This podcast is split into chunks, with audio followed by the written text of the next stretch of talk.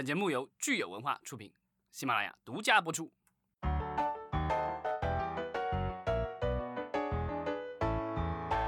欢迎大家收听新一期的影视观察，我是老张。啊，我是大米。大家好，我是石溪。嗯，现在是炎炎夏日，暑期档已经过半了。然后呢，我们可以回顾一下刚刚过去的七月份，然后呢，我们展望一下这个八月份的这个战场。没错，对我们上周刚聊完了上半年，这周继续做档期点评。我都不敢聊数据了，因为我们的听众朋友们好认真呀，数据聊不好会被大家批评的。对，我们就先这个自己检讨一下，我们这儿都不是这个数据专家，然后呢，对数字也没有足够的敏感性，所以呢，如果呃有一些偏差的地方，还请大家这个多多关照，多多包涵。就多留言就好了，嗯，对，我们这个欢迎大家这个指教批评。好，我们这个聊一下念数据这个事儿交给你。二零一八年的七月一共有三十一天，嗯，对，这个数据很精准。对，这个要注意，就是比平时多了一天的。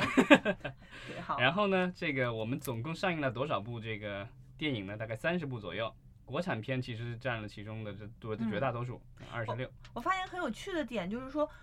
国产片现在就是在这个档期内的数量在减少。一六年其实国产片电影七月份上映了三十九部，去年一七年是三十一部，今年我们其实整个暑期档其实是二十六部国产片。对，我觉得可能是因为就是有那么多逃跑的电影吧，因为之前其实有好多部电影都宣布要暑期档，但也不算逃跑，可能就调整档期吧。因为当时那个影也说夏天要上，然后当时说流浪地球可能夏天也会上。但是好像夏天已经过了一半了，然后八月份基档期基本上已经定下来了。但是这些电影好像都已经，啊，影已经宣布了在国庆档。然后这个像《流浪地球》的话，现在还没有档期，因为可能这样的一个视效大片，可能后期比较复杂吧。我觉得现在大家都还没有定下来一个档期。嗯，其实我觉得这种大家来合理的冷静分配档期，不扎堆儿也是一个好事儿。也说明大家可能对片子比较有信心，也发现电影市场其实不是说只有暑期档才能吃的，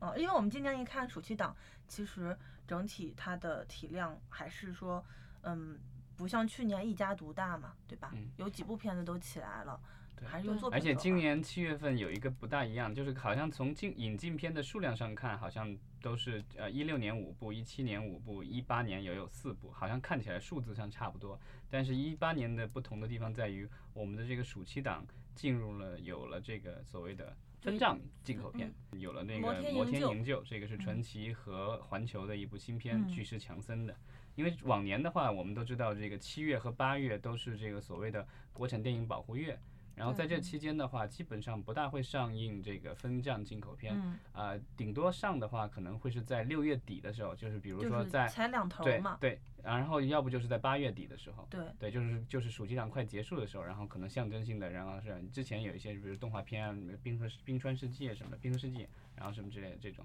像七八两月的这个主战场基本上是留给了这个国产片，对，但这一次的话，其实七月份。有这个四部的这个进口片上映，然后其中一部是这个分账。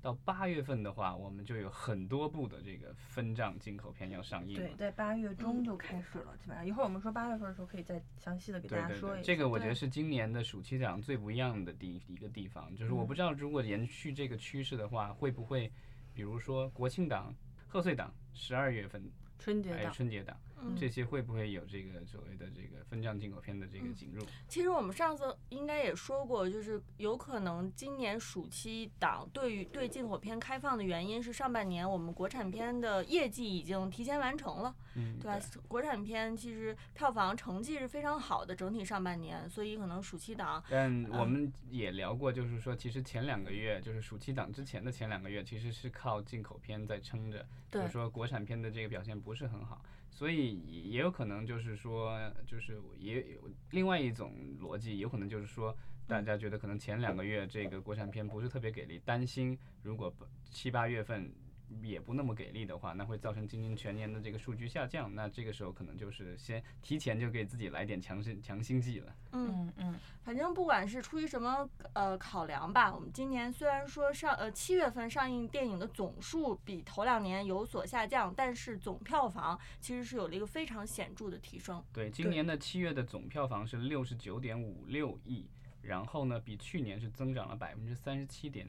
九六，对比整个上半年的这个百分之，我们上次聊的是百分之十几的增长率，对吧？嗯，其实是翻番，就比上半年的平均的增长率是翻番了。能达到这样的数据，我们可能还是要首先要归功于《我不是药神》这一部电影。对，因为去年的话，其实呃七月份当时上了这个《战狼二》，然后呢，但是《战狼二》其实算是主要的票房是在八月份八月份，嗯但它对嗯在七月，但去年就是很恐怖，《战狼二》就已经恐怖到他在七月的这个对，个其实很独霸了暑期档。对七八两月同时都独独霸了，因为他在七月就是在在比较接近靠尾的时靠尾候上的，声的时候，但是嗯它还是当时七月的冠军，嗯然后对八月是他主战场，然后他是冠军。这种情况上一次出现，我查了一下是在一五年的时候，当时是这个《捉妖记》，嗯，《捉妖记》也是在就是嗯在七月中旬上的时候，当时是横跨七八但两个月。是《捉妖记》那个暑期档，我其实还印象非常深刻的，它并不算是像《战狼》在去年那种一家独大，几乎好像是我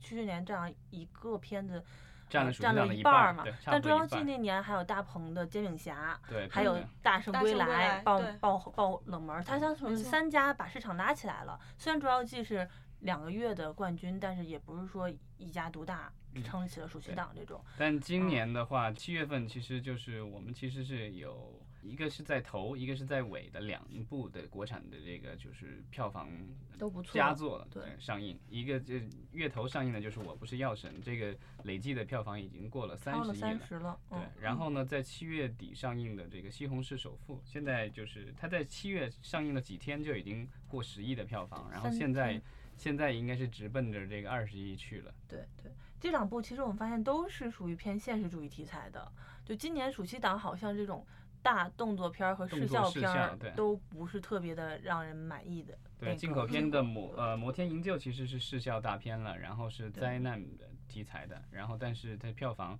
也就是呃六亿六亿嗯多，目前为止是。对，然后这个姜文导演的这个《邪邪不压正》，其实是很多人就是早期是寄予了厚望的，但是上映了以后，其实这个票房好像可能会超过一点点吧。对，现在还在上映，我觉得对已经已，我觉得超过六亿问题不大，但是就是说它的这个票房可能会，我觉得可能跟它投八年前的这个那部就是让子弹飞子弹飞可对能会是同一个水准。主要嗯是我们的市场在增长嘛，但是它的荧幕数量增长的特别多，现在我们就当年可能比如说两万块屏幕，现在都已经到五万多块屏因为比。如说像我们做投资回报测评的时候，很多人在对一个片子票房预期会同步算上市市场的增长率，那，也就是说，荧幕数量，即使它是同 level 的投入产出投入，那也大家的期待其实可能会是觉得它随它有一个跟市场增长的比例有个加成，那就如果说它依旧跟去当年的一步《之遥》或者《让子弹飞》是一个票房水平的话，说明它可能是有点不进则退了。因为这在很早以前，比如十几、二十、十几年前的话，当时一部电影如果能够票房过亿人民币嗯，一亿人民币，嗯，那个时候就已经很厉害了。因为当时全国才几千块屏的时候，那已经是很难得了。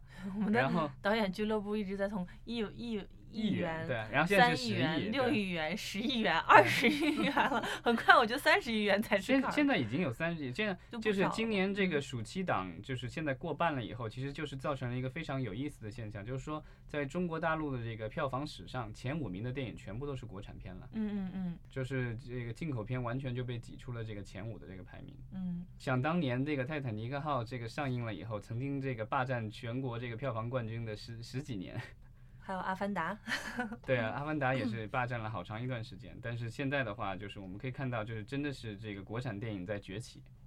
而且而且其实也能看出来，就是创造票房神话的国产电影，其实类型也是很多元化的，它，也不是单一的类对，它也不是单一类型，也有不同的类型。所以说到那个刚才说七月份观察下来，我们缺一部特别激燃的爽片儿、动作片儿，看看八月份我们是不是可以有这么一部片子出来？嗯，咱们可以看一下八月份到底大家有哪些特别期待的电影。对，刚才咱们提到了那个进口片，所以咱们可以先这个说一遍进口片。对，嗯，进口片不是从八月底就开始打了，从八月初就有进口片开始对对，对没错。入局了，已经。嗯，我自己可能最期待的就是马上要上的这个《小偷家族》，因为这一哦部电影其实我们节目也多次聊过，然后嗯它在戛纳也得了金棕嗯榈，对呃，然后上海电影节也是这个票一被一抢而空，呃，所以很多文艺青年应该对这部电影都是呃非常的期待。对，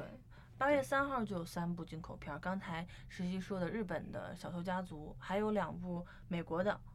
对吧？一一个是《妈妈咪呀二》，对另外一部是法国的，法国的《的士速递五》嗯，对，我看有一些呃，网上有一些朋友还说，就是想去看《的士速递五》的原因是欠这个 IP 一张电影票。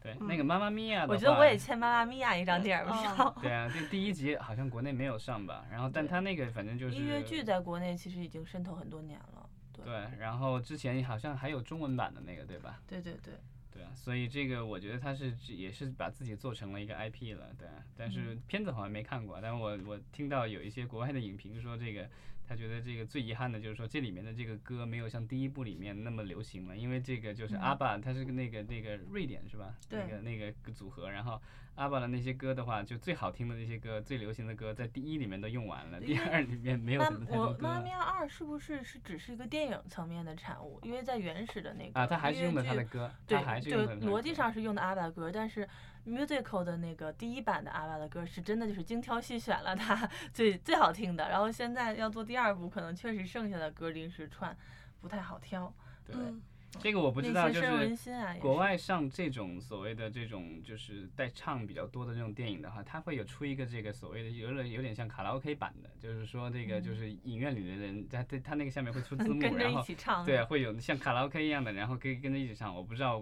会，我不知道环球宣传这部片子的时候会不会 采取类似的措施，我觉得会比较好玩，比什么之前的什么弹幕什么之类要好玩多了。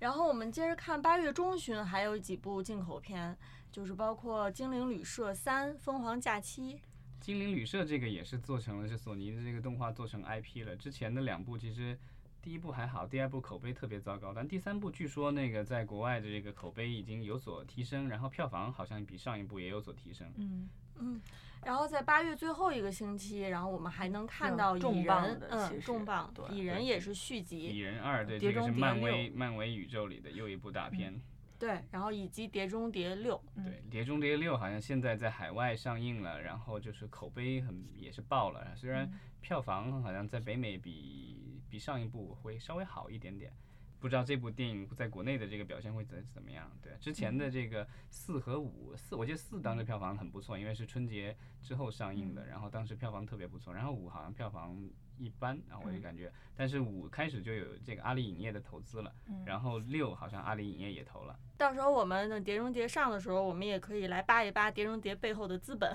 对啊，然后那个就是《碟中谍》的话，我不知道他这一集如果宣传的话，是不是还是这个这个杰克马对战这个汤姆克鲁斯？因为上一集反正是这个就是马云亲自出面，然后跟这个呃阿汤哥做对谈的。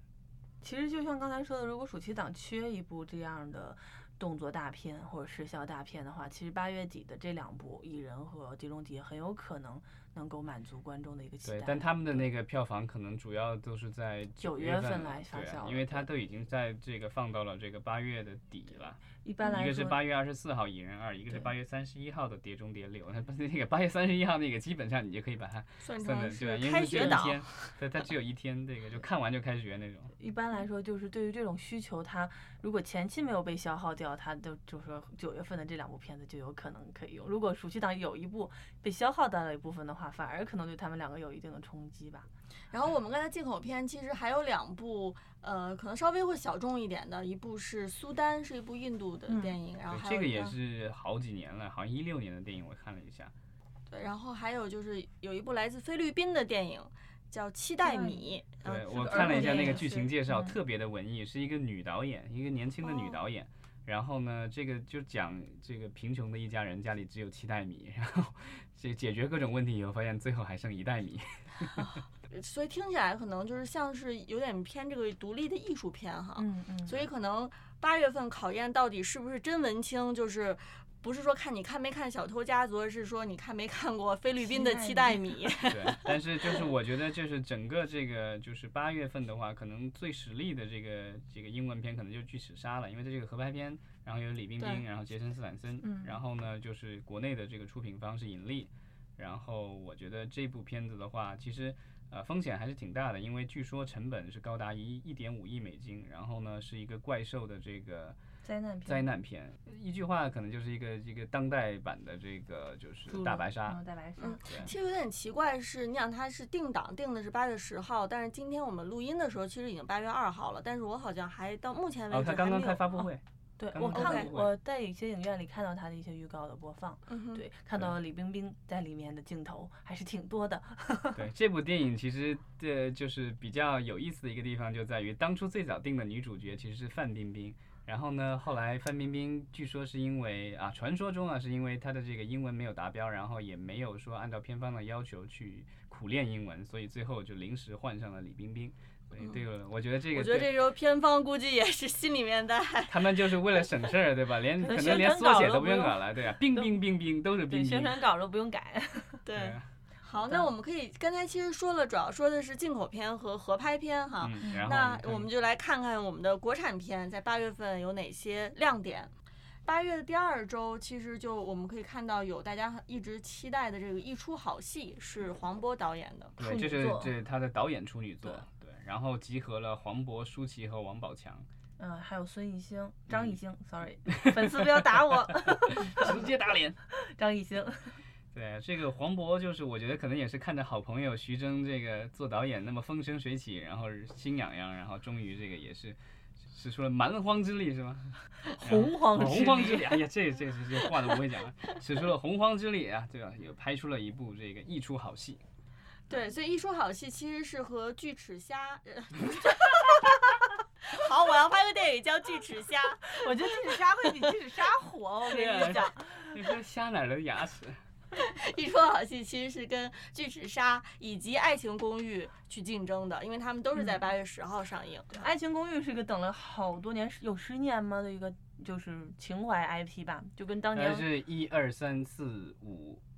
对吧？就是《爱情公寓》的那个情没有五，景喜剧只有四，好啊像，到了四五五好像已经拍了，啊，上了吗？呃没有，上没上我倒还真没注意，但有五，我印象中是有五的。嗯，然后这一集的话，就是还是原班人马回归，哎，其实这一点我其实想起我小曹，他没有关谷神奇和展博，嗯，就两位现在已经开始走文艺片的那个严肃电影，严肃拍严电影，肃电影，就是没有回归到我们的《爱情公寓》里面来。但是不管怎么样吧，就就看一下这个情怀牌能打出多少的票房。对，对，然后十七号的话有这个欧洲攻略，这个其实也是个续集，之前有东京攻略、韩城攻略，然后这一回的话转战欧洲了，对，下一集的话估计就变成了不是美洲攻略还是什么嗯，纽约攻略之类的了，对，还是马楚成导演，梁朝伟主演，对，有梁朝伟和吴亦凡哈，可以看看这两位不同时代的男神的对手戏。嗯，对啊，然后他要一直说 SKR 吗，六六六。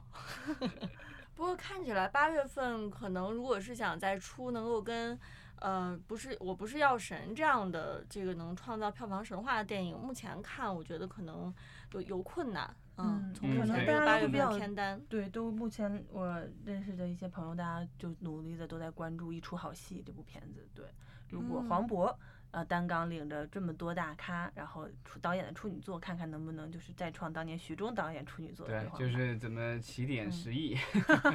因为黄渤之前主演的电影其实都卖得相当的不错，嗯，然后这一次他他自己担纲又做主演又做导演的，不知道会结果是什么样子。嗯，之前好像做过一些试映，好像据说这个反响还不错。嗯，其实有一部八月还有一部这个电影，但是国内不知道会不会上，但是反正在好莱坞现在已经就是已经开始陆陆续续有人在开始在讨论了，因为它是这个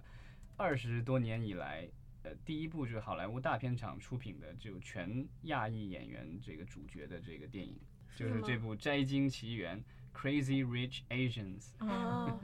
对，这部电影就是说，在中国可能知名度没那么高，呃，但他的那个原著小说，其实在全世界各地据说是翻译成二十多种语言，然后卖了超过一百万本，嗯然后是美国的一个华裔作者写的小说，然后现在被改编成了这个电影，登上了大荧幕，八月十五号上映，啊、据说这个片方正在努力看能不能把这个电影啊、呃带到国内，带到中国好。对，但这个就是华纳的片子，所以这个要取决于华纳有没有本事把它弄进来了。好，那我们就八月，嗯呃，等到八月结束，九月份的时候，我们再来看一看八月份这些电影的表现。听完我们那么多介绍以后呢，就是麻烦大家也是多多给我们留言，然后告诉我们你们最期待的八月份的电影，不管是进口片还是国产片是哪一部，或者是进不来的片子，你想看哪一部？OK，大家告诉我们。告诉他也没用，也进不来。没关系，我们只是想知道一下大家的喜好而已。好的，谢谢大家的收听。嗯。